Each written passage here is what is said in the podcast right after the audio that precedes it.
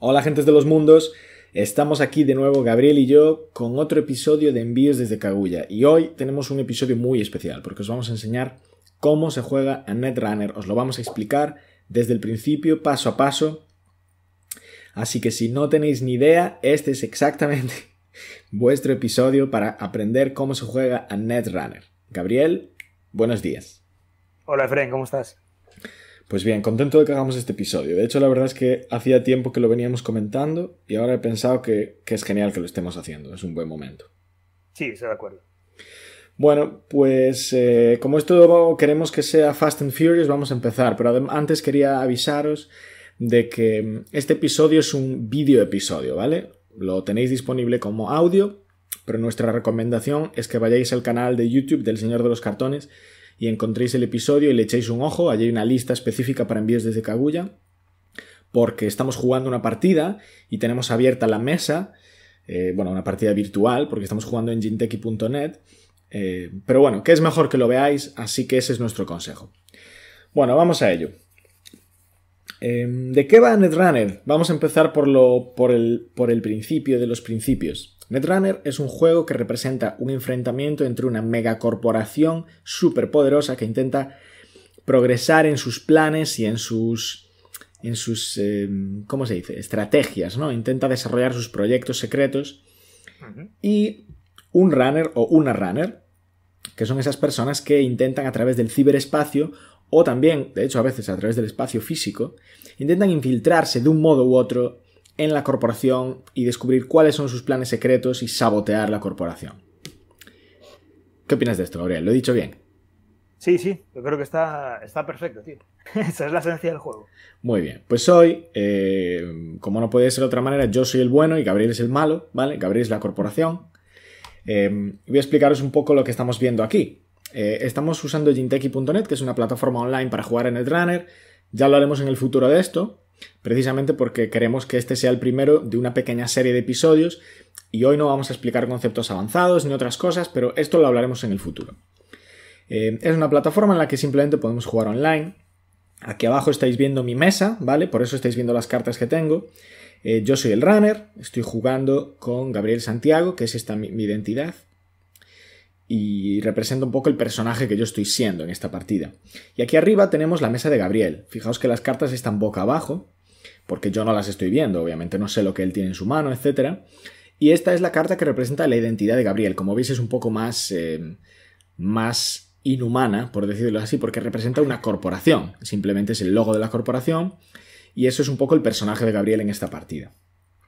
Eh, a ver, Gabriel, ¿qué, ¿tienes algo que añadir a esto? Eh, no, no, no, no, realmente no. Simplemente, bueno, eh, yo creo que las. Nada, aclarar que las identidades, ya sean de las corporaciones o de. o de. o del runner, pues aportan, digamos, nos, nos hacen ver un poquito más del mundo en el que transcurre, en el que está ambientado el juego, el mundo de Android, y establecen pues una serie de condiciones que van a afectar a la partida. Reglas, efectos y otras cuestiones como, como, la construcción de mazos de la que hablaremos pues en, en otros capítulos. Perfecto. De hecho, fijaos que, mm, como ejemplo, la carta de identidad de Gabriel tiene el nombre de su, de su compañía, ¿no? Wayland Consortium, y luego abajo tiene un pequeño, un pequeño, ¿cómo se dice? Dios, ¿cómo se dice esto? el eslogan, ¿no? O algo así. Sí, como el eslogan, sí, sí, sí, sí. Dice Building a Better World, construyendo un mundo mejor. Y cosas así, ¿no? Y luego mi, carta, por ejemplo, tiene aquí una frase que, que, explica un poco el carácter del personaje que yo represento, que dice, por supuesto que robo, por, eh, por supuesto que robo, que le robo a los ricos, son los que tienen todo el dinero. Así que es un poco nos, nos introducen al mundo. Bueno, pues aquí abajo lo que estamos viendo es mi mano. Y estas son las cartas con las que empiezo en la mano. Eh, lo primero que se hace en una partida es coger tu mazo, ¿vale?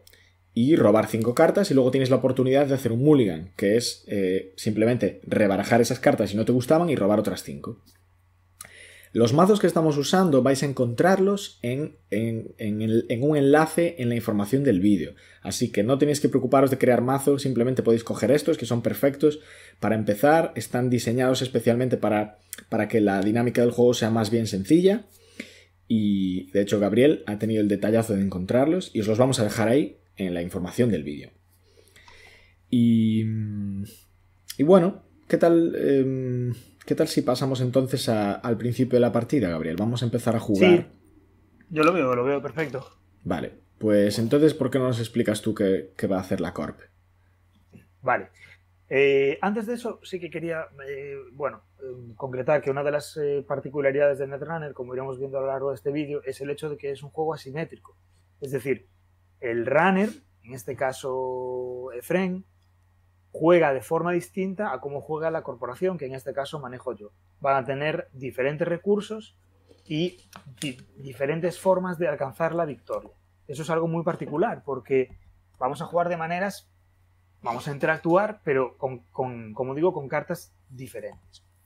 Entonces, el propósito del juego, el objetivo del juego es o bien robar, en el caso del runner, planes por un valor de 7 puntos, o bien, en el caso de la corporación, puntuar esos planes. Esto vendría a representar el hecho de que la corporación progresa en esos objetivos secretos, en esos, en esos planes propios, consigue llevarlos a cabo. Eh, en el juego vendría a ser a, lo que se llama puntuar los planes.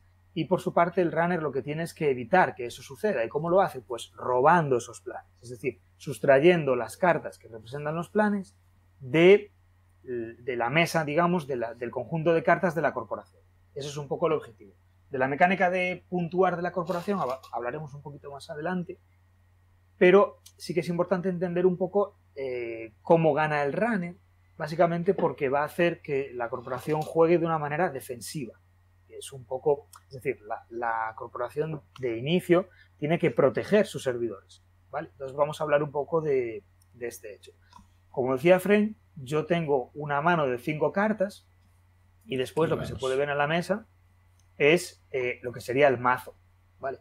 En, en, la, en, la, interfaz de, de Jinteki podemos ver como el mazo aparece como eh, R y D, o sea, que sería I más D en, en, castellano, y luego la mano aparece como HQ, que es Headquarters o sede central en, en castellano. Y luego tenemos otra pila que todavía no tiene ninguna carta, que viene con el nombre de archivos. Eso vendría a ser la pila de descartes. Vale, entonces, los planes se encuentran situados entre mi mazo, es decir, lo que sería I más D, que viene a representar un servidor. ¿Vale? Un servidor. Entonces, un servidor es un, lugar en el que se encuentran los planes. Mi mano también se considera un, servidor, solo que, bueno, no es exactamente un servidor, sino que es la sede central, para que nos entendamos, podríamos visualizarlo como, como un lugar de la corporación en el que, se, se, encuentran esos planes. Entonces, eh, el runner puede acceder al mazo o puede acceder a la mano con acciones que veremos después, con lo que se llaman incursiones, que es la principal mecánica de interacción entre el runner y la core. Y mm. eso va a hacer que pueda encontrar mis planes, que en esencia es lo que tiene que hacer. Bien, entonces, yéndonos ya a lo que es el juego. La corporación siempre empieza en primer lugar y la corporación en su turno va a poder llevar a cabo tres acciones. Vamos a dar comienzo al turno, que en este caso es, a través del botón de Start Turno. Entonces, al comenzar el turno, lo que ocurre de manera automática siempre es que la corporación roba una carta de manera obligada. Sí, fijaos, esa, perdona, esa información aparece siempre aquí en este chat que nos, va, que nos va a decir todas las acciones que van sucediendo. Es un registro. Vale. que Gabriel empezó y ganó un turno y cinco cartas, etc. Bien, entonces una vez eh, he robado esa carta de manera automática, ya puedo empezar a hacer las diferentes acciones pues, que me haya propuesto para el turno. Em, el número de acciones que se pueden hacer en un turno es limitado. Entonces, hay tres acciones. Perdón, tres acciones no. Hay lo que se llaman clics. Un clic te permite hacer una acción. Entonces, puedes hacer hasta tres acciones, todas distintas entre ellas, desde un abanico, bueno, desde diferentes acciones que puedes llevar a cabo. Estoy liando aquí con, el tema de los clics. Sí, simplemente tienes una cantidad limitada de clics y cada clic equivale a una acción de entre distintas opciones que tienes disponibles. Vale. Entonces, como parte de esas acciones, ¿qué podemos hacer? Podemos invertir un clic en robar una carta. Esa carta la robaríamos del mazo, es decir, del servidor de I invertir un clic en ganar un crédito, ¿vale? Que como veis, es decir, los créditos son el recurso básico del juego que nos va a permitir pues ejecutar nuestras defensas, jugar cartas que perjudiquen el runner, es un poco la, economía, es decir, son créditos ¿no? que vendrían a representar pues el dinero. Entonces, como una de las acciones podríamos invertir un clic en ganar un crédito. Sí, y, perdóname, quería decir que creo que hay que destacar que el dinero, los créditos, es una cosa fundamental en este juego. De hecho, a veces he oído decir que el juego va básicamente de economía, ¿no? sí, la economía, la economía es muy relevante. Exacto, es como cuando juegas las primeras partidas te empezarás a dar cuenta que, que la partida es un tira y afloja entre quién tiene suficiente dinero para conseguir su objetivo también. Una parte del juego es así una gran parte del juego es esa, es decir, es la, economía es tremendamente relevante. Entonces, eh, vale, decía que un clic nos permite hacer, nos puede permitir robar una carta, o ganar un crédito, o jugar una carta desde la mano. Vale, yo creo que esas son las acciones principales eh, de la corporación. Luego hay alguna acción un poquito más avanzada. Eh, y Sí, de momento yo creo que voy a, voy a quedarme con estas acciones. Sí, me, parece, me parece un buen resumen. Porque son, las más eh, fundamentales. Entonces ahora, digamos que, ¿qué ocurre? Eh, ahora mismo los servidores están, digamos, sin, sin, defensas, expuestos. Entonces, eso le permitiría a Efren en su turno acceder a los servidores y acceder a una de mis cartas. Por lo tanto, a mí no me interesa, porque puede que llegue a robar un plan. Claro, a él, él va a ganar puntuando planes y yo necesito los planes también para alcanzar mi condición de victoria. Entonces, lo que voy a empezar haciendo es protegerme. Y para ello, ¿qué voy a hacer? Voy, en primer lugar, a ganar un poco de dinero para tener recursos para que mis defensas puedan funcionar. Para ello, lo que voy a hacer es jugar una carta de mi mano. Entonces, la carta que voy a jugar es una carta que básicamente me da dinero.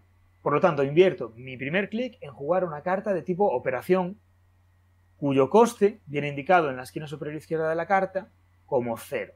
La estoy jugando. Vale, aquí la vemos. Gabriel acaba de jugar esta carta. Perdona, Gabriel acaba de jugar esta carta y vemos que ha pasado a sus archivos porque la ha usado y está en descartes ya.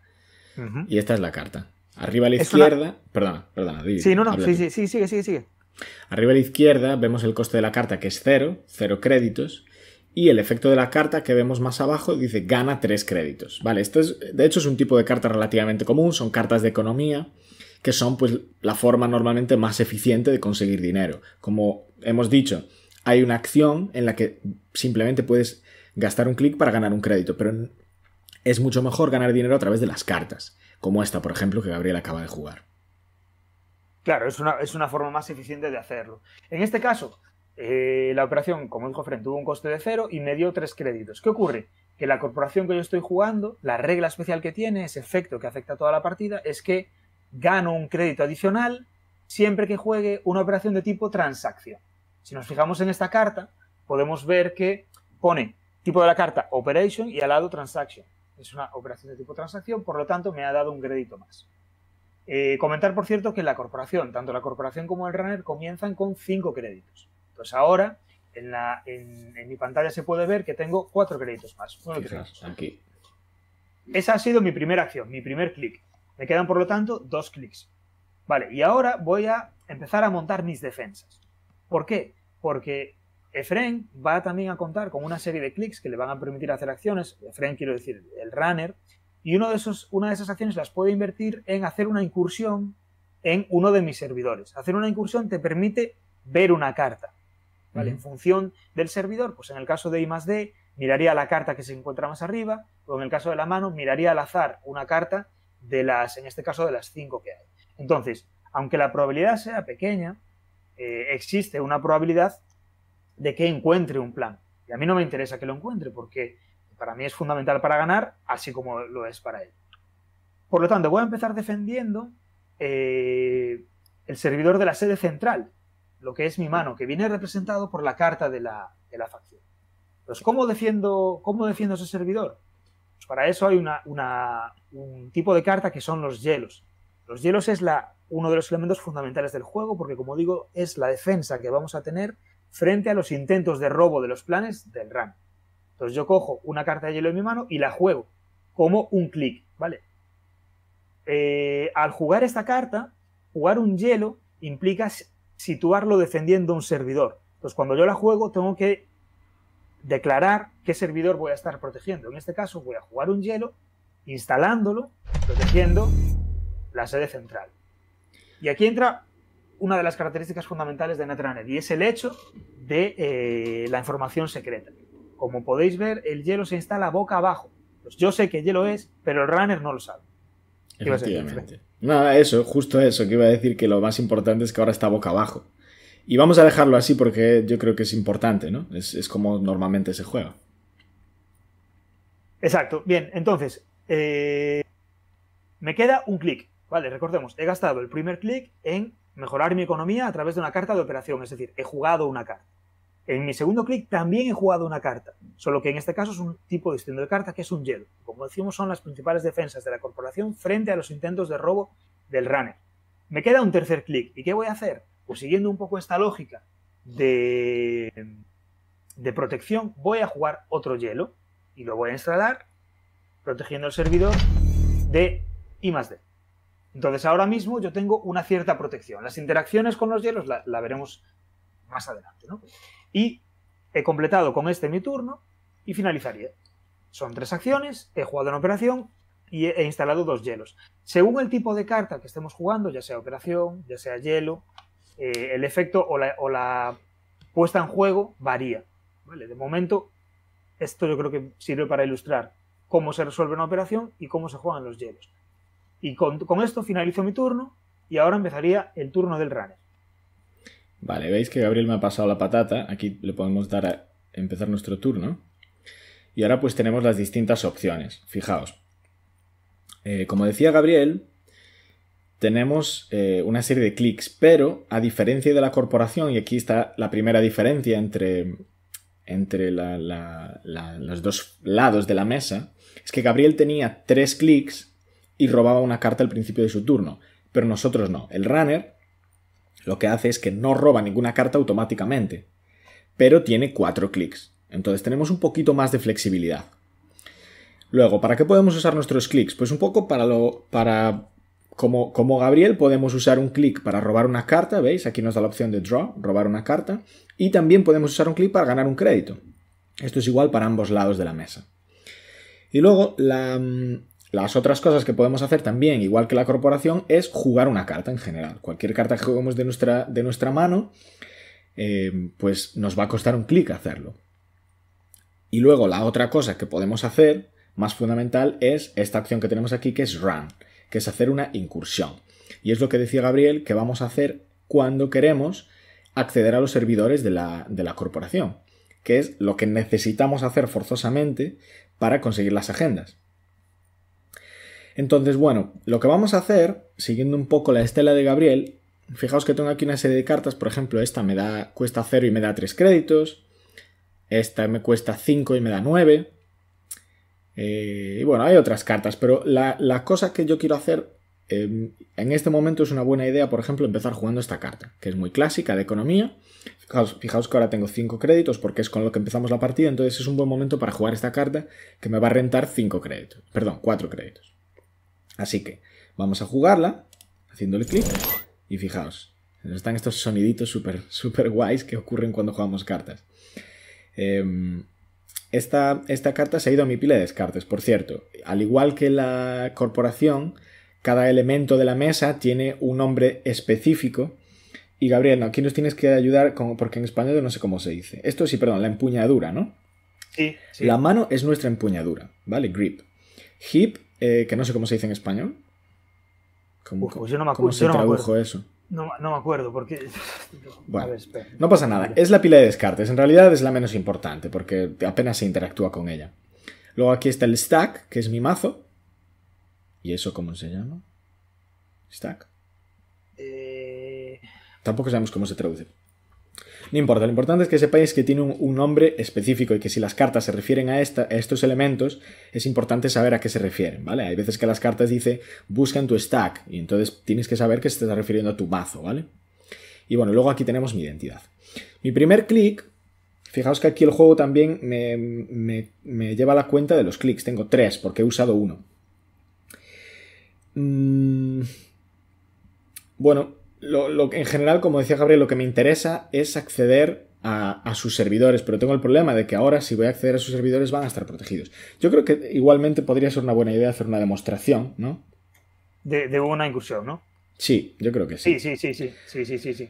Mm. Sí, yo incluso así se puede, se puede hacer. ¿eh? Vale. Y así también se explica un poco la utilidad de los rompehielos. Exacto, pues vamos a ahora demostrar lo que es realmente la, esencia del juego, que es las incursiones. Em, entonces, yo ahora quiero entrar de todos modos y sé que hay una defensa, pero no sé lo que es. Entonces también es cierto que me interesa saber qué es la defensa. Entonces mi, segundo clic, mi segunda acción va a ser run, va a ser hacer una incursión. Y, y voy a hacerla, ¿veis? Y en cuanto le doy me dice a dónde quiero hacer la incursión. Y en este caso voy a irme, por ejemplo, a la mano. Porque... Voy a ir a la mano porque mi personaje tiene esta habilidad, fijaos, que cuando hago una, incursión exitosa en la mano, perdón, en el... ¿Cómo se dice? En cuartel general de... La sede central, perdón. De Gabriel HQ, gano dos créditos. Entonces, si lo consigo, pues me sale, me sale a cuenta. Voy a intentarlo, ¿vale? Le HQ, fijaos. Bueno, aparte de ese, de ese ruido, eh, aquí aparece una flecha señalizando a qué servidor estoy haciendo una incursión. ¿Vale? Y bueno, el, juego pues nos va pasito a pasito, aunque no nos vamos a centrar en esto ahora mismo, le doy a continuar para aproximarme al servidor.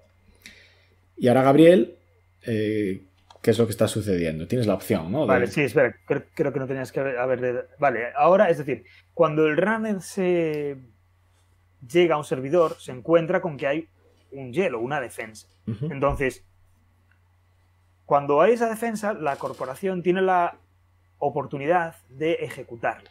Ejecutarla, ejecutar esa defensa, ejecutar el hielo, lo que quiere decir es, digamos, ponerlo en juego. Es decir, que el hielo funcione como defensa. Porque si yo no lo ejecuto, la defensa no funciona. Es decir, no tendría ningún tipo de consecuencia para, para el runner. Si yo ahora decido no ejecutarlo, Sencillamente lo que va a ocurrir es que Fren en su incursión pueda acceder al servidor. Entonces, evidentemente, a mí me interesa ejecutar el hielo, ¿vale? Eh, Gabriel, necesito? Perdona, ¿quieres que le dé a cancelar el clic? Me da la opción. No, no, no, está bien, está bien. Creo, creo que no, creo que aún, puedo ejecutar el hielo. Vale. Entonces, a mí me interesa ejecutar el hielo. ¿Y, ¿Y qué necesito para poder ejecutar el hielo? Necesito dinero. Por eso, en mi turno, jugué una operación para tener dinero. Ahora vamos, voy a ejecutar el hielo vamos a fijarnos en que estás señalando tú la carta del hielo, ¿no? Sí, aquí estamos viendo nuestro primer hielo. Lo, más importante al hilo de lo que estoy diciendo es el hecho de que los hielos, bueno, tienen un nombre que permite identificarlos. En este caso, el hielo sería Eli 1.0 y al lado del nombre aparece un coste, un valor, que es ese 3. Sí. Ese valor es el coste de ejecución del hielo. Es decir, es lo que a mí me, lo que, el dinero que yo tengo que invertir para que ese hielo entre en juego y a partir de entonces, y esto es importante, funcione de manera permanente. Quiero decir que el coste de ejecución se paga una vez para toda la partida. Una vez un hielo está ejecutado, está funcionando como defensa activa de ese servidor. Entonces este hielo va a funcionar en esta incursión y en todas las futuras incursiones que el runner haga en este servidor. Siempre se va a encontrar con él. Claro, ¿cuál es el, cuál es el tema? Que ahora ya se ha perdido el factor sorpresa. Ahora ya sabemos que eh, a qué hielo se va a enfrentar el runner. Y bueno, sí que me gustaría añadir un poco lo que representan los hielos, porque, porque visto así, vista la carta, parece una ilustración, parece un, poco raro ¿no? lo que representan. Entonces, se supone que esta interacción está teniendo lugar en el ciberespacio. El ciberespacio vendría a ser una representación virtual de toda la información y todos los datos que forman lo que vendría a ser el Internet de Netrunner. Entonces, el runner se está adentrando en ese, en ese espacio a través, de hecho, de, sus receptores sensoriales, a través de su cerebro. Y lo que, lo que él ve, es, es decir, el hielo, el aspecto del hielo, es el aspecto que tiene la información cuando el runner se va encontrando con él. Sí, esto, es, esto es bastante similar conceptualmente a, Matrix, ¿no? Si alguien vio las películas de Matrix, que la gente se conectaba a través de un enchufe en su cabeza y luego accedían a un mundo que era una especie de simulación y tal, pues es un concepto un poco similar. Sí, exacto. Exacto. Y de ahí es de donde sale, por ejemplo, la, ilustración que estamos viendo en el hielo de, Gabriel, es como una niña ahí sentada. Y eso sería pues cómo aparecen esos programas defensivos en ese mundo virtual. Entonces, lo que ahora va a pasar eh, porque Gabriel ha activado, ¿cómo se dice? Ejecutado su hielo. Em, ahora lo que voy a hacer yo es enfrentarme a él, ¿vale? Y mm, para, saber cómo, cuáles son los efectos de enfrentarse a un hielo, leemos el texto del hielo. Uy, perdón. Eh, y ahí estamos viendo en el, texto de la carta, dice, bueno, tiene una, una, primera, una primera texto que de hecho creo que lo podemos ignorar más bien por ahora, ¿no? Lo importante realmente del hielo es, son esos, esos textos que están más abajo en las flechitas, ¿vale? Eso es lo que se llaman las subrutinas de un hielo. Y a no ser que yo haga algo para pararlo, automáticamente cuando me encuentro un hielo, las, las subrutinas se activan. En orden de arriba a abajo, ¿vale? Y en este caso, fijaos que las subrutinas de ELI 1.0 son bastante simples. Dice end the run, termina la incursión.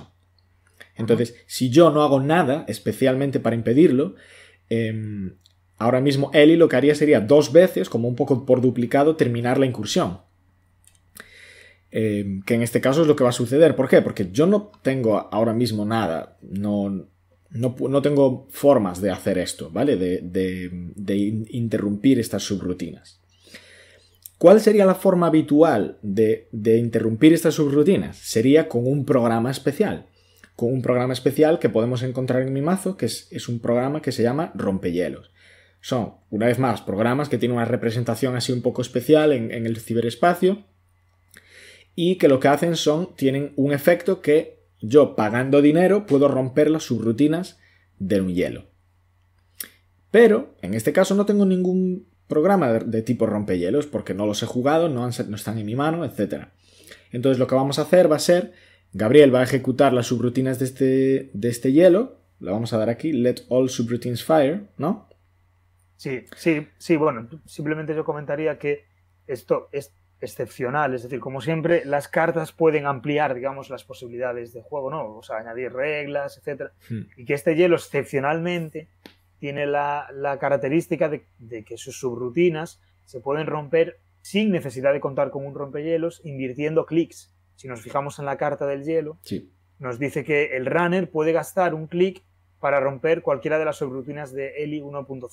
Es decir, este es un hielo excepcional. Es cierto que este tipo de hielos de, la corporación de Hasbiorate se caracterizan un poco porque tienen esa, esa, porosidad, es decir, el hecho de que pueden ser superados sin contar con un rompehielos, como la propia regla nos lo indica. O sea, Fren ahora podría coger, invertir dos clics, uno por cada subrutina, para eh, impedir que esas subrutinas se resuelvan y continuar con su incursión. Pero en este caso no lo vas a hacer, ¿no? O sea, no sé, creo que no. Debería hacerlo. Eh, yo creo que igual podemos probar, porque también vemos un poco la resolución de la incursión. pues mira, vamos a hacerlo. Tienes razón. Em, pues como ha dicho Gabriel, en este caso pues realmente tenemos la oportunidad, así que así, em, así podemos enseñarlo. Pues lo que vamos a hacer va a ser gastar dos clics, que fijaos que son todos los clics que nos quedan. Como dice Gabriel, es una pequeña desventaja para su hielo, pero la verdad es que a mí me está quitando el resto del turno. Estoy un poco sacrificando el resto de mi turno para poder acceder. Vamos a ver si merece la pena. Me estoy quitando aquí los últimos dos clics. Y entonces ahora lo que, em, lo que habríamos hecho sacrificando esos clics, por cierto, el símbolo del reloj es lo que representa los clics, no los como hemos comentado, pero en la carta ahí donde veis The Runner may spend y un simbolito de una especie de un reloj, un círculo, eso es lo que representa los clics. Entonces me he gastado un clic por cada subrutina y por tanto las he roto, ya no quedan subrutinas que puedan terminar la incursión. Entonces lo que hago es paso el hielo y continúo, ¿vale? Vale, entonces. Sí. Y ya está, ¿no? Sí, entonces ahora. Vale, ahora tengo aquí la opción de acceder al servidor. El servidor, como habíamos comentado, es la sede central, ¿vale? Que en la mesa se representa con esta carta. Pero realmente a donde estoy accediendo es a la mano de Gabriel. Entonces lo que voy a hacer ahora va a ser darle a acceder y el juego me va a dar aleatoriamente, porque esto es así como se hace, yo tengo la oportunidad de escoger aleatoriamente una de las cartas de la mano de Gabriel. Y la voy a ver y vamos a ver lo que, lo que es, simplemente. Le doy, Gabriel, a acceder al servidor. Sí, sí. Vale, le doy a acceder. Vale, fijaos. El juego me dice, has accedido a esta carta, has no sé qué, no sé cuántos, ¿vale? Pues es un tipo de carta que no es una agenda, que por cierto no hemos enseñado una agenda. no lo hemos hecho, vale. Vamos, la enseñamos ahora, es, un buen momento, ¿no? Sí, enseña una agenda. vamos a ir a esta otra ventana y vamos a enseñaros lo que es una agenda, ¿vale? Eh, voy a enseñaros una cualquiera porque lo importante es el, tipo de la carta. ¿Quiero verlas? Ah, ok. Tengo que darle aquí. Estoy abriendo el mazo. Y ahora se ha abierto y voy a enseñar esta carta. Fijaos. Esta carta se llama Hostel Takeover. Esto es una agenda, ¿vale? Que podría ser una de las que está en el mazo de Gabriel. Lo más importante de las agendas es, bueno, aparte, veréis que es una agenda porque lo pone aquí, pero es este rinconcito de en el centro a la izquierda, el número. Eso representa los puntos de agenda que me da esa agenda si la robo o que le da a Gabriel si la ejecuta, si la consigue eh, avanzar. Em, y cada, cada, agenda, distintas agendas tienen distintos valores, ¿vale? Fijaos, por ejemplo, esta es otra que tiene valor 2. O luego hay otra que tiene valor 3, ¿no? Esta valdría más. Si consigo robar algo así, pues me, me daría 3 de los 7 puntos que necesito. Entonces, bueno, hay distintos tipos de carta en cada mazo, ¿vale? No vamos a entrar en ellos, pero este es simplemente un tipo de carta diferente, no es una agenda, como podéis ver no tiene esos puntos que acabo de señalar y, y entonces pues no vamos a hacer nada con ella, básicamente. ¿Vale? Tenemos la opción de romperla, porque esto es una opción bastante típica de las cartas de la corporación. Fijaos ahí a la derecha abajo dice eh, hay un pequeño número y un contenedor, que es que yo puedo pagar por quitarle esa carta a Gabriel. Eh, en este momento creo que no viene a cuento, así que no vamos a hacerlo. Entonces le di, a, le di a no hacerlo. Eso fue el resultado. Hemos visto una carta de la mano de Gabriel. Si hubiese sido una agenda, me la habría quedado directamente. Claro. Y, y bueno, ¿qué? ¿Qué comentamos? No, que, una cosa importante de lo que comentas es el hecho de que un acceso no solo te da la posibilidad de, de acceder a un plan, a una agenda, sino que también, en el peor de los casos, te da información porque le, le ves una carta, de la, una carta de la mano. Y además, como veremos más adelante, hay algunas cartas de la corporación que se pueden destruir cuando se acceden a, ellas. Y simplemente comentar que la, habilidad particular de Gabriel Santiago, el runner que, que encarna Efren, es el hecho de que cuando hace una incursión con éxito en el servidor central, gana dos créditos. Entonces podemos fijarnos que antes de, antes de acceder a la carta, eh, Efren aumentó su reserva de créditos en dos porque la incursión tuvo éxito. Se considera que tuvo éxito cuando se superan los hielos y se, accede al servidor. Pues en ese momento gana dos créditos y luego accede a las cartas. Y con eso finalizarías tu turno. Exacto. Así que voy a acabar mi turno. Y ahora es otra vez el turno de la corporación. Vale, pues yo voy a hacer lo siguiente. Para, para bueno, primero empiezo, empiezo el turno y como parte del, del turno de la corporación, robo una carta de manera obligatoria. Es una carta que ha engrosado mi mano, digamos. Entonces, ¿qué voy a hacer en este caso? En este caso voy a crear un servidor. ¿vale? Crear un servidor es el, concepto, digamos, que implica pues, la puesta en marcha de un nuevo espacio en el que yo puedo alojar o bien eh, planes o bien algún tipo de carta que me proporcione alguna ventaja. Vamos a ver invierto mi primera acción en crear un servidor. Un servidor remoto que se llama. ¿vale? Recordemos que ahora ya estamos viendo en, la mesa cuatro tipos distintos de servidor. El servidor de I+D, el servidor de la sede central, que es mi mano, el servidor de archivos, a donde van las cartas descartadas, y ahora hemos creado un servidor remoto. Los servidores remotos permiten alojar o bien planes o bien cartas que proporcionan ventajas a la corporación. En esto ya entraremos en detalle en el vídeo pertinente. Eh, ¿Qué es importante? Es importante entender que la corporación solo puede alcanzar su condición de victoria puntuando las agendas, esto es, avanzando en los planes, progresando en los planes. ¿Y qué ocurre? Que para que un plan pueda progresar debe estar en un servidor remoto. Entonces yo ahora he instalado en este servidor remoto una carta boca abajo. Entonces yo sé qué carta es, pero el runner no sabe qué carta es. Podría ser un plan, podría ser una carta que me proporciona algún tipo de ventaja o podría ser una trampa. Sea como sea, eh, yo he invertido mi primera acción en instalar esta carta. Y ahora vamos a hablar de otro tipo de acción, que es la acción de lo que se llama avanzar una carta. Avanzar una carta. Entonces, avanzar una carta consiste en invertir un clic y un crédito en colocar un marcador de avance sobre una carta que haya en un servidor remoto. Entonces, fijémonos. Yo en este caso voy a decidir avanzar esa carta que, eh, instalado. Entonces, esta, solo quería concretar que esta es otra acción, además de las que comentamos antes para la corporación. Pero Claro, solo tiene exacto. sentido cuando tienes una carta en la mesa que se puede avanzar. Exacto. Bien, entonces, eh, en este caso, repasando lo que he hecho hasta ahora, he instalado esa carta, creando un nuevo servidor, que es una de las acciones que puedo hacer, y he avanzado esa carta invirtiendo un crédito y un, clic. Entonces, ¿qué ha ocurrido? Que ha aparecido un contador de avance en esa carta. Entonces, ¿qué está pasando ahora? Efraín puede sospechar que esa carta se trate de eh, un plan. Porque los planes, para que yo pueda puntuarlos, es decir, para que me otorguen puntos de victorias, tengo que cumplir un requisito de avance. Pues, ¿podemos ver la, la carta de- del plan que estabas mencionando antes, Efraín? Sí, ¿cuál? Estabas poniendo, nada, el plan que pusiste, creo que era, creo que Cualquiera. era Host- Hostile Takeover, ¿no? Vale, pues Hostel Takeover, sí. Este es un ejemplo de plan.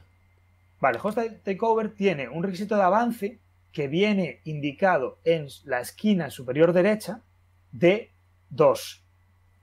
¿Eso qué quiere decir? Que para puntuar Hostile Takeover y que me otorgue ese punto de victoria, tengo que instalarlo en un servidor remoto y avanzarlo dos veces. Esto es, invertir dos clics y dos créditos en avanzar el plan. Cuando se cumple el requisito de avance, la corporación puede puntuar el plan, algo que solo puede hacer en su turno.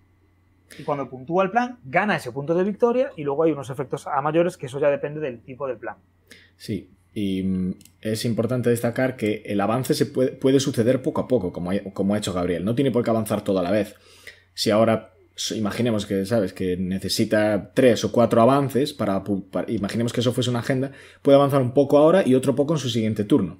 Lo Claro. cual es importante porque da lugar a las situaciones a la situación más, de hecho, más importante para el runner, que es que normalmente Gabriel no puede jugar una agenda y ya rápidamente puntuarla, ¿vale? Esto no suele ser posible por la cantidad de avance que necesita y los clics que tiene, pero como va a poder puntuarla poco a poco, la va a dejar ahí durante un turno y ahí va a estar mi ventana de posibilidad en la que yo voy a poder, si consigo acceder a ese servidor, pues robar la agenda. Claro, claro, exacto. De hecho, lo- los requisitos de avance de algunos planes, por ejemplo, es- este de adquisición hostil es una excepción, eh, una excepción no, pero es un plan que podrías puntuar en un turno por el Sí. hecho de que tiene dos requisitos de avance. El que estamos enseñando Pero- es este. Este sería un ejemplo que se podría puntuar súper rápido, pero normalmente lo- no. No es así. Por lo general, cuanto más, cuantos más puntos valga un plan, mayor es su requisito de avance. Entonces, planes habituales, hay algunos planes de dos requisitos de avance que otorgan un punto, y luego hay planes de tres requisitos de avance que otorgan dos puntos, y planes de cinco requisitos de avance que otorgan tres puntos. Bueno, y hay, más configuraciones, evidentemente, pero de momento basta, basta con decir eso. Bien, me queda una acción. Entonces, ¿qué voy a hacer? Pues lo que voy a hacer es pensar en, en- en- esto, que es el hecho de que, como explicábamos en el turno anterior, si yo no protejo este servidor, Efren podría invertir uno de sus clics en hacer una incursión y acceder a esa carta. Por lo tanto, voy a invertir mi último clic en proteger ese servidor, al igual que hice con, el turno anterior. Entonces, cojo una carta y protejo el servidor. Y con eso termino mi turno. Vale, pues Gabriel ahora mismo ha protegido muy bien sus servidores y nosotros no tenemos ningún programa especial que nos ayude a, a sobrepasar los hielos. Antes pudimos sobrepasar a él y de una forma un poco excepcional, pero ahora mismo eh, no podemos. Entonces vamos a intentar hacer pues lo mejor que podamos. Mm, Vale, he empezado mi turno. Vamos bastante bien de dinero, pero no vamos bastante bien de cartas porque no tengo ningún rompehielos. Así que lo primero que vamos a hacer va a ser robar una carta. No es un rompehielos. Vamos a robar otra carta. Sí es un rompehielos. Así que vamos a... Vamos a instalarlo y hacer un, un run. O... no. Mm, No, no voy a hacer eso.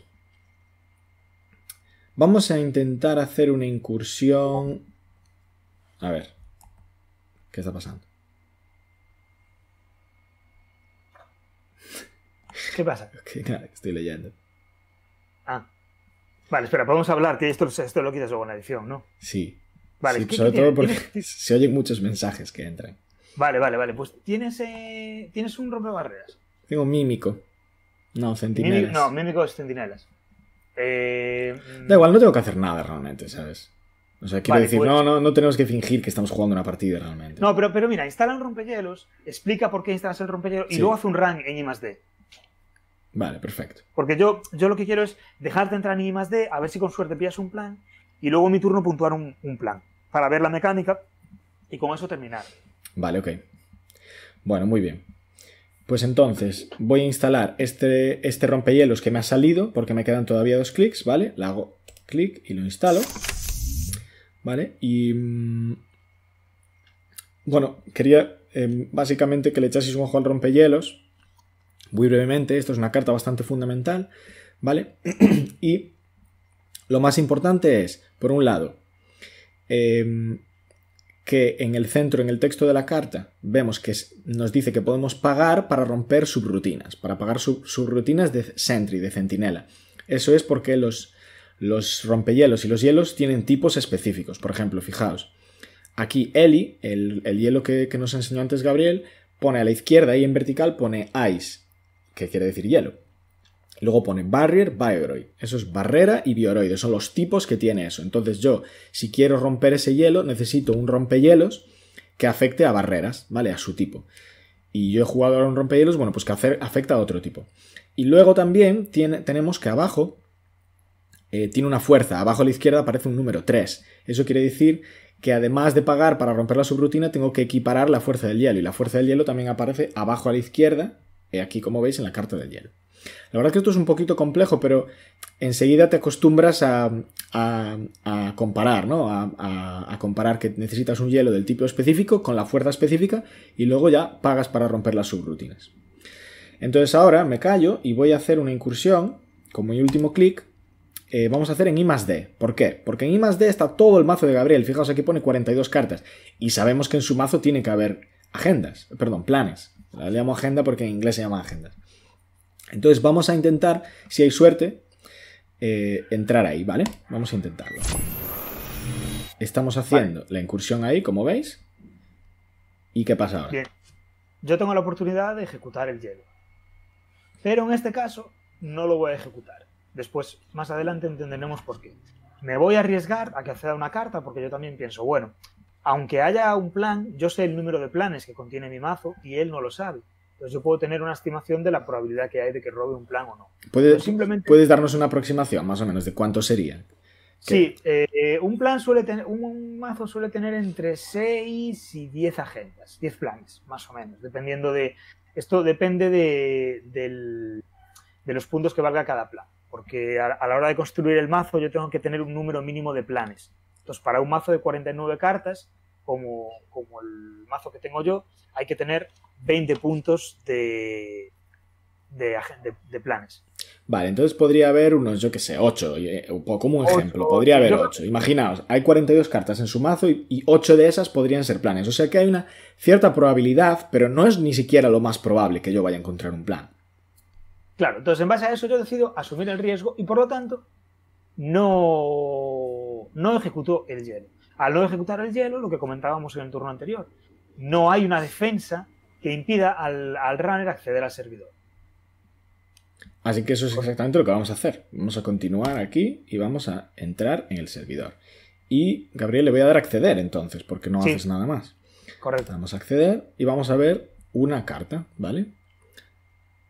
Fijaos, esto es una carta que es una operación que se llama Archive Memories, que le permite a Gabriel pues recuperar una carta de archivos, ¿vale? Es una carta que es para su uso personal y disfrute, pero no podemos hacer nada con ella porque no es una agenda y no podemos tampoco romperla y quitársela. Así que vamos a darle No Action. Es importante saber que, por ejemplo, Gabriel tiene esta carta, ¿vale? Es una información que hemos ganado y la carta la carta se queda ahí, ¿vale? Y Gabriel, aunque yo ahora lo he dicho porque estamos aprendiendo, Gabriel realmente no sabe qué carta es esa. Yo la he visto y no le he dicho nada a Gabriel normalmente, ¿vale? Entonces la carta se queda ahí y es una información que tenemos. Y con eso se acabó mi turno, así que acabo el turno. Vale, ahora vuelvo, empiezo mi tercer turno.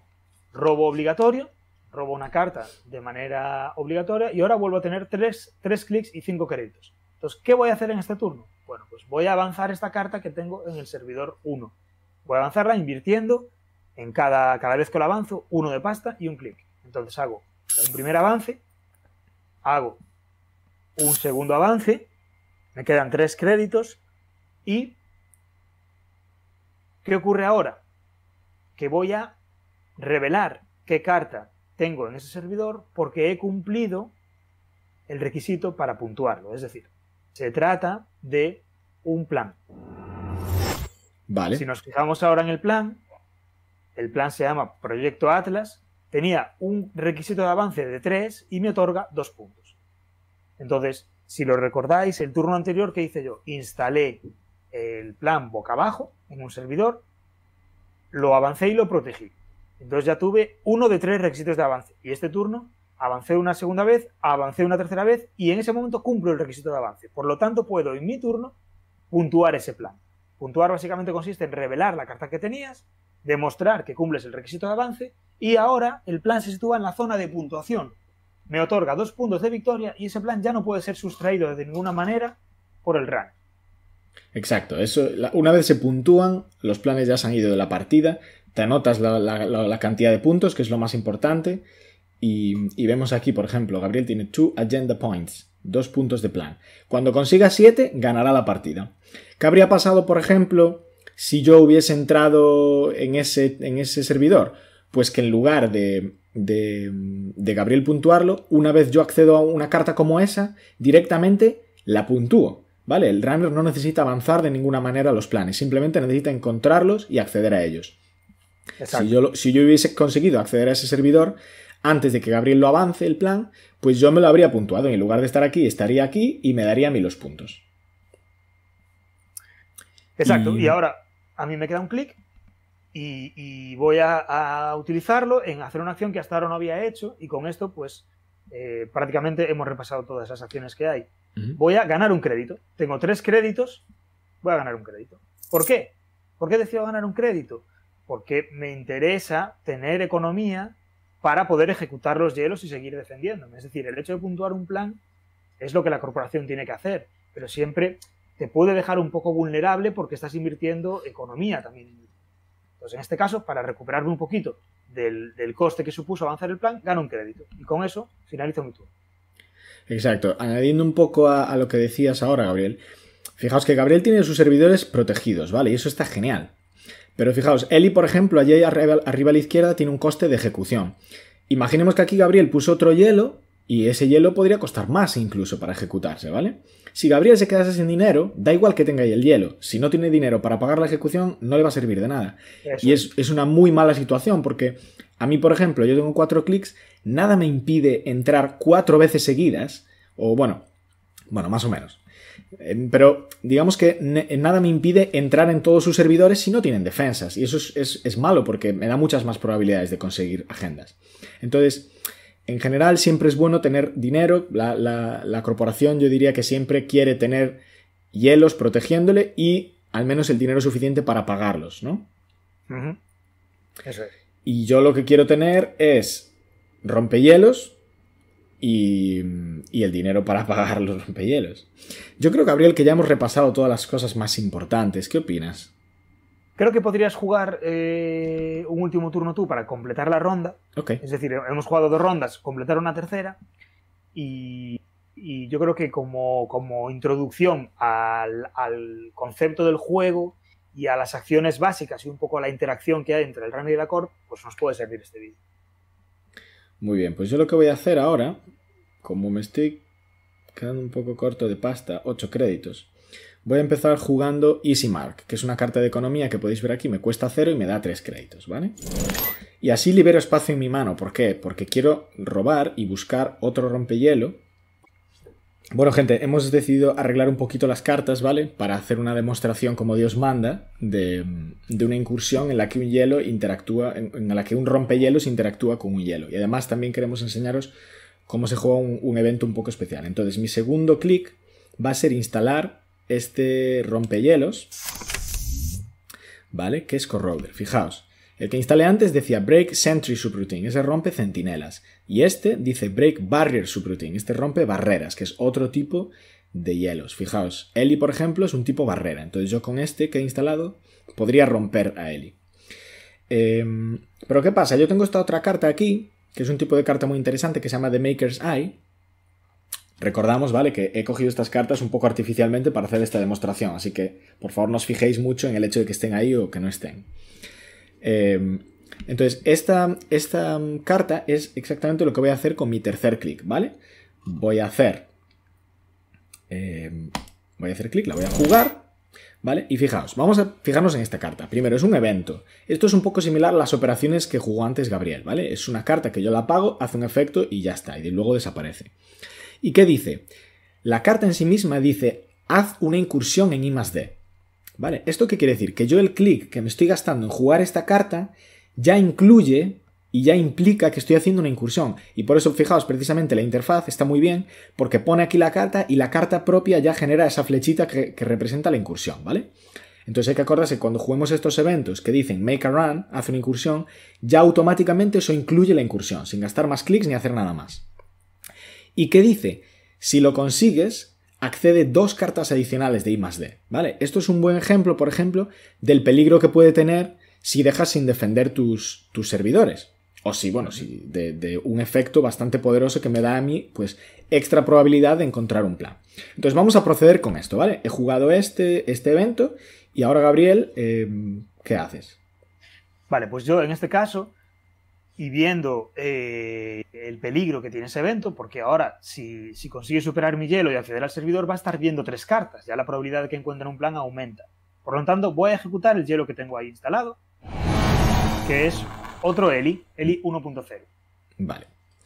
Entonces, yo ahora tengo, mm, tengo, la, tengo el problema, que es que si no hago nada, Eli va a disparar sus subrutinas que son finaliza la incursión y finaliza la incursión, ¿vale? Son, están repetidas un poco para darle extra fuerza al hielo, ¿vale? Esto quiere decir que tengo que romper las dos si quiero progresar. Y fijaos que ahora no puedo hacer lo que hice antes, gastarme dos clics, porque solo me queda uno. Entonces, lo que voy a hacer, por suerte ahora, sí que tengo un rompehielos antibarreras, ¿vale? Fijaos. Nos vamos a Corroder, que es mi rompehielos, y vamos a utilizarlo. En primer lugar, como comenté antes, lo que necesito es eh, igualar las fuerzas. La fuerza de Corroder es 2, ahí lo vemos, abajo a la izquierda, y la fuerza de Eli es 4, entonces ya solo para enfrentarme a ella ya necesito tener más 2 de fuerza. Pero fijaos que el rompehielos también implica, ahí en el texto de la carta dice un crédito, ese simbolito que aparece al lado del 1 es el simbolito de los créditos, un crédito y le gana más uno de fuerza, ¿vale? Los rompehielos normalmente tienen este tipo de efectos, de aumentar su fuerza y de romper eh, subrutinas. Entonces yo ahora tengo la oportunidad de aumentar su fuerza. Eh, hago clic en él y le doy aumentar uno de fuerza y otra vez aumentar uno de fuerza. ¿Qué pasa? Para esto pago. Si no tuviese dinero no podría hacer esto, ¿vale? Pero tenemos dinero, así que fijaos, ahora ha aumentado la fuerza de Corroder, aquí nos lo aparece eh, en la carta, no, pero fijaos aquí en mi mesa, como eh, tiene un número 4 encima Corroder, porque hemos temporalmente aumentado su fuerza, ¿vale? Esto obviamente solo se aplica durante esta incursión. Y ahora lo siguiente que puedo hacer es pagar un crédito para romper una subrutina. Y como tiene dos subrutinas, pues pago dos créditos, ¿vale? Pago un crédito y aquí me dice rompe una subrutina de barrera y luego lo hago otra vez para romper la segunda subrutina. Y ahora hemos pagado todo lo que teníamos que pagar para potenciar a nuestro rompehielos y que rompa las subrutinas de Eli. Y con esto realmente podemos ya ahora sí pasar el, el hielo de Gabriel y acceder al servidor. ¿Correcto? Es así, efectivamente. Vale, entonces ya hemos pagado todo lo que hay que pagar y ahora vamos a darle a continuar. ¿Vale? Una cosa. Sí, eh, nada, yo simplemente quería añadir que aunque yo podía haber hecho el cálculo, es decir, yo podía saber lo que le iba a costar, yo sabía que Fren tenía el recurso necesario para superar ese hielo, que es el programa, es Corroder, y podía haber hecho un cálculo de cuánto me iba a costar pasar y deducir que iba a superar mi hielo. Pero aún así decidido ejecutarlo porque eh, el hielo se queda de manera permanente en mi, en mi, mesa y él ha tenido que invertir dinero. Entonces yo he, eh, he utilizado una defensa que he instalado para eso precisamente y que aunque no haya logrado impedir que accediese, sí ha logrado que invierta sus recursos en tener que superarla. Entonces, ahí ya entra en juego la guerra económica, por decirlo de alguna manera. Vale, y dicho esto, eh, vamos a ver qué pasa. Exacto, entonces Gabriel ahora vería, vale, que yo he pagado aquí, hay un registro, eh, entonces ya tiene que dejarme pasar. Le vamos a darle a Pass Ice en continuo, ¿vale? Pasar el hielo. Gabriel supongo que no tiene acciones y ahora fijaos, vamos a acceder al servidor. Accedemos. Primero, nos, nos deja ver una carta que es hedge fund. Es una carta económica o una operación de Gabriel, no vamos a hacer acciones, ¿vale? Porque no podemos hacer nada. La siguiente es un hielo, ¿vale? Estamos viendo que la siguiente carta es un hielo, tal, no hacemos acciones. Y la siguiente, pues es otra operación. Entonces no hemos conseguido una agenda, pero fijaos, hemos visto tres cartas. Una vez más, importante, Gabriel no sabe lo que hemos visto y no se lo decimos normalmente, ¿vale? Solo lo estoy diciendo un poco para, porque estamos aquí en confianza. Pero normalmente Gabriel no sabe. Esto es información que tenemos nosotros, ¿vale? Entonces no hacemos acciones y se termina la incursión y ya está. ¿Qué más tenemos que decir? Pues ya visteis, fue una gran ventaja, de hecho, ver tres cartas. Fue una pena que no saléis en ninguna, ningún plan. Pero ahí, ahí nos quedamos. Y nuestro último clic, lo que haríamos de hecho sería, pues, jugarnos, por ejemplo, esta carta que nos da extra de economía. Para ya el turno siguiente ir un poco más preparados. Y terminar el turno. ¿Qué opinas, entonces ahora, Nada, pues yo creo que, haciendo un poco repaso de lo que hemos, de lo que hemos visto, eh, un poco resumiendo, es decir, nos encontramos con que la corporación y el runner juegan de forma asimétrica, juegan de manera distinta. el objetivo de la corporación es hacer que sus planes avance, avancen y al lograrlo tener puntos de victoria. Y el objetivo del runner es que haga incursiones para acceder a las cartas de la corporación, entre ellas encontrar los planes y robarlos, y al robarlos conseguir ese mismo número de, puntos que tienen cuando se, cuando se puntúan. Gana el primero en llegar a 7 puntos. O bien cuando la corporación ha puntuado planes por un valor de 7, o bien cuando el runner ha robado planes por valor de 7 puntos. Para ello, la corporación cuenta con una serie de acciones que puede hacer invirtiendo clics. Tiene tres clics un clic hemos visto que nos sirve para ganar un crédito, jugar una carta, que en este ejemplo pues vimos que fueron operaciones, vimos que fueron hielos o vimos que fueron agendas, que en realidad las agendas son cartas que se instalan. Avanzar cartas, en este caso hemos avanzado agendas, y también tendríamos la posibilidad de robar una carta. No no es algo que hayamos hecho, pero también el clic nos permitiría robar una carta. Eh, los hielos me interesan para proteger los servidores, y la economía es fundamental para poder ejecutar esas defensas y avanzar mis planes. Y yo creo que podrías asumir tu, el turno del runner, de. Sí, el runner tiene, a diferencia de la corp, tiene tres, perdón, tiene cuatro clics eh, en lugar de tres y también podemos usarlos para robar una carta, como visteis, por ejemplo, cuando yo al principio sentí que necesitaba un, un rompehielos, pues había que robar carta para eso. También puedes usar un clic para ganar un crédito y luego usas un clic para jugar cartas, por ejemplo, para poner rompehielos en la mesa, que es lo que hemos hecho, o jugar cartas de economía, como venía a ser Easy Mark. Y luego también, muy muy importante, podemos gastar un clic para hacer una incursión. Y las incursiones, pues son lo que nos va a permitir entrar en los servidores de Gabriel, ya sea su mazo, que se llama I o su mano, que se llama eh, sede central, o cualquier otro servidor, eh, ¿cómo se dice? Servidor remoto, que Gabriel haya creado en los que podría haber agendas o podría haber otras cosas, que no hemos comentado en este vídeo, pero que también hay otras posibilidades. Y, bueno, luego yo pues jugaría cartas aquí, que hay otros tipos, también otros tipos de cartas del runner que me permiten pues tener más ventajas a la hora de hacer incursiones, cartas económicas, etc. Pero de eso vamos a hablar en otros vídeos. Em, ¿Quieres añadir algo más? ¿Se me ha escapado algo? No, yo creo que, es, bueno, que está bien dejarlo en esto. Es decir, creo que esto resume, hemos visto, bueno, destacar cuál es la interacción principal entre el runner y la corporación, que es eh, las incursiones y en concreto, pues la interacción entre la defensa, que son los hielos, y los recursos que tenga el runner para, hacer frente a esos hielos. Y nada más. Pues sí, y, decir que la parte más emocionante del juego es el hecho de que la corporación juega cartas boca abajo y tú nunca sabes lo que te tiene preparado, ni, ni, qué, ni qué hielos son, hay hielos que son bastante cabrones, ni, ni qué cartas escondidas tiene. Y la verdad que es muy emocionante esa sensación ¿no? de tensión, de uy, van a puntuarme y tal, tengo que entrar ya, pero no sé lo que hay, ¿no? Y la, corporación cuando se arriesga a poner cartas boca abajo sabiendo que es un plan, en plan, bueno, pues que no se me note mucho, ¿no? Que no haga nada mientras yo puntúe este plan. Claro, porque también esta vez fue un plan, pero hay otras cartas que se pueden avanzar, como son las trampas. Sí, hay, cartas que... Perdón. Claro, esa carta boca abajo podría haber sido una trampa que yo avanzo eh, tirándome un farol, dando a entender que puede ser un plan, y sin embargo, cuando el runner accede, se encuentra con que no es un plan y es una trampa, y que cada avance que yo puse ahí, pues le va a hacer algún tipo de, desgracia, más daño o, afectar o quitar cartas o quitarte quitar dinero, cartas, etcétera, sí. Bueno, hay muchas cosas, gente, y en el siguiente vídeo que vamos a hacer de esta serie vamos a explicaros precisamente un poco más los, los, los tipos de carta, las distintas posibilidades que existen en la mesa, las distintas situaciones que te puedes encontrar y, bueno, también acciones un poco más avanzadas relacionadas con ellas. Pero por hoy vamos a dejarlo. Muchas gracias por vuestra atención, esperamos que os haya sido útil, hemos, hemos querido simular un poco una partida y, recorrer las acciones más básicas y, y, esperamos que haya estado claro. Si tenéis cualquier pregunta eh, que haya surgido, pues perfecto si lo dejáis en los comentarios y así se puede aclarar. Y si no, por lo demás, nos despedimos hasta el siguiente episodio. Gabriel, gracias, tío, como siempre. Nada, estuvo muy bien. La verdad es que estoy muy contento de hacer esta, esta serie y espero que, que sea francamente de utilidad y que, que, nueva gente se anime a probar el juego. Claro que sí, espero que sí yo también. Bueno, gente, pues nada, muchas gracias y nos vemos en el próximo episodio de Envíos desde Kaguya. Hasta pronto.